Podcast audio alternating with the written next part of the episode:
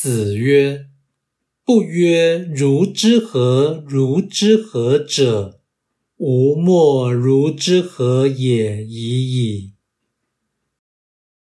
孔子说：“不说怎么办？怎么办的人，我对他也不知要怎么办了。”